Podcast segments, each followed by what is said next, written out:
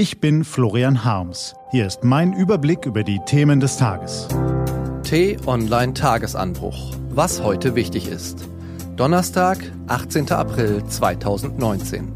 Vergnügen und Unheil liegen nur einen Wimpernschlag auseinander, neue Kafka-Werke entdeckt und der Muller-Bericht. Gelesen von Christian Erl.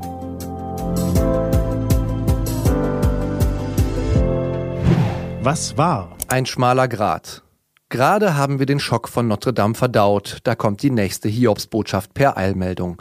Ein Bus auf der portugiesischen Atlantikinsel Madeira ist verunglückt. Fast 30 deutsche Touristen sind gestorben.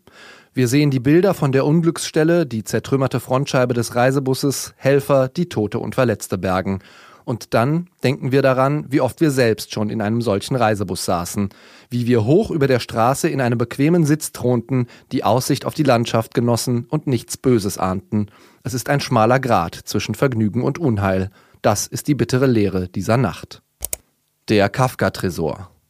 Jemand musste Josef K. verleumdet haben, denn ohne dass er etwas Böses getan hätte, wurde er eines Morgens verhaftet. Haben Sie ihn erkannt? Vielleicht noch dieser Satz. Es war spät abends, als K. ankam. Oder dieser. Als Gregor Samsa eines Morgens aus unruhigen Träumen erwachte, fand er sich in seinem Bett zu einem ungeheuren Ungeziefer verwandelt. Genau, das waren jeweils der erste Satz aus einem Werk Franz Kafkas, der Prozess, das Schloss und die Verwandlung. Zumindest die ersten beiden Wälzer sind keine leichte Kost, aber sie erschließen uns auf unnachahmliche Art die Absurdität der menschlichen Psyche. Jeder Satz spricht, deute mich und keiner will es dulden, seufzte selbst der große Adorno. Dennoch zählen die Melodie dieser Literatur, ihre Metaphern, Protagonisten und Rätsel zum wunderbarsten, was deutsches Schrifttum je hervorgebracht hat. Wer Kafka gelesen hat, der kommt nicht mehr los von ihm, der will mehr. Leider ist das erhaltene Övre des geheimnisvollen Pragers groß, aber endlich und an entscheidenden Stellen unvollständig. Das Schloss blieb ebenso unvollendet wie der Prozess. Wie groß ist deshalb unsere Freude über die Meldung im britischen Guardian? In einem Zürcher Tresor lagern mehrere Kästen mit bisher unveröffentlichten Kafka-Werken.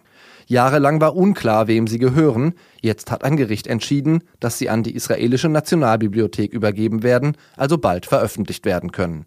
Vorausgegangen war ein langer Prozess, der, na klar, Kafkaesk verlief. Gut, dass er zu Ende ist. Noch besser, dass wir nun vielleicht erfahren können, welchen Schluss der Meister für seine Werke vorgesehen hatte. Mullers Sonderbericht. Liebe Leserinnen und Le Morgen ist ein Tag in den USA. Der lang erwartete Bericht des Sonderermittlers Rob wird in voller Länge der Öffentlichkeit. Allerdings ist die Schwärzung einiger bedauerlicherweise nicht zu Darüber, was wir im Bericht des Sonderermittlers Robert Mueller über Donald Trumps Russlandverwicklungen lesen dürfen, entscheidet William Barr. Der ist der Justizminister des Beschuldigten und was er machen muss, um das noch ein bisschen zu bleiben, das kann er von seinem Vorgänger erfahren. Der war auch Justizminister von Trumps Gnaden, wollte sich überraschenderweise in die Ermittlungen Robert Muellers aber so gar nicht einmischen. Hat dem Chef nicht gefallen. Trump triezte ihn erstmal ordentlich auf Twitter, damit alle ein bisschen was davon hatten. Dann war er Ex-Justizminister. Im Dienste der Transparenz kommt der Bericht heute endlich an die Öffentlichkeit. Mehr als 400 Seiten ist er lang. So viele Informationen, das könnte uns überfordern. Deshalb hat der Neue im Justizministerium uns den Bericht vorab freundlicherweise schon mal auf vier Seiten zusammengefasst. Die Dinge ein bisschen eingeordnet, dem Ganzen schon mal eine Richtung gegeben. Es gebe keine Beweise, dass Trump oder Mitglieder seines Wahlkampfteams mit den Russen konspiriert hätten, um das Wahlergebnis zu beeinflussen, so zitierte er den Sonderermittler. Heute werden wir mehr Details darüber erfahren. Was allerdings den Vorwurf der Justizbehinderung angeht, hat Muller sich eines abschließenden Urteils ausdrücklich enthalten. Sein Bericht komme, Zitat, nicht zu dem Schluss, dass der Präsident ein Verbrechen begangen hat, spricht ihn aber auch nicht von Schuld frei. Zitat Ende. So formuliert es der Ermittler. Zusammenfassungsminister Barr fand, dass das doch eigentlich dasselbe wie nicht schuldig sei. Zum Glück werden wir uns auch darüber heute ein eigenes Urteil bilden können, wenn Toll, diese Transparenz, oder? Was steht an? Auf t-online.de geht's heute auch um diese Themen. China will mit einer neuen Seidenstraße den Welthandel bestimmen, der Wiederaufbau von Notre Dame erhält viele Spenden und eine Brexit-Einigung im britischen Parlament ist weiterhin nicht in Sicht. Das war der T-Online-Tagesanbruch vom 18. April 2019. Produziert vom Online-Radio- und Podcast-Anbieter Detektor FM.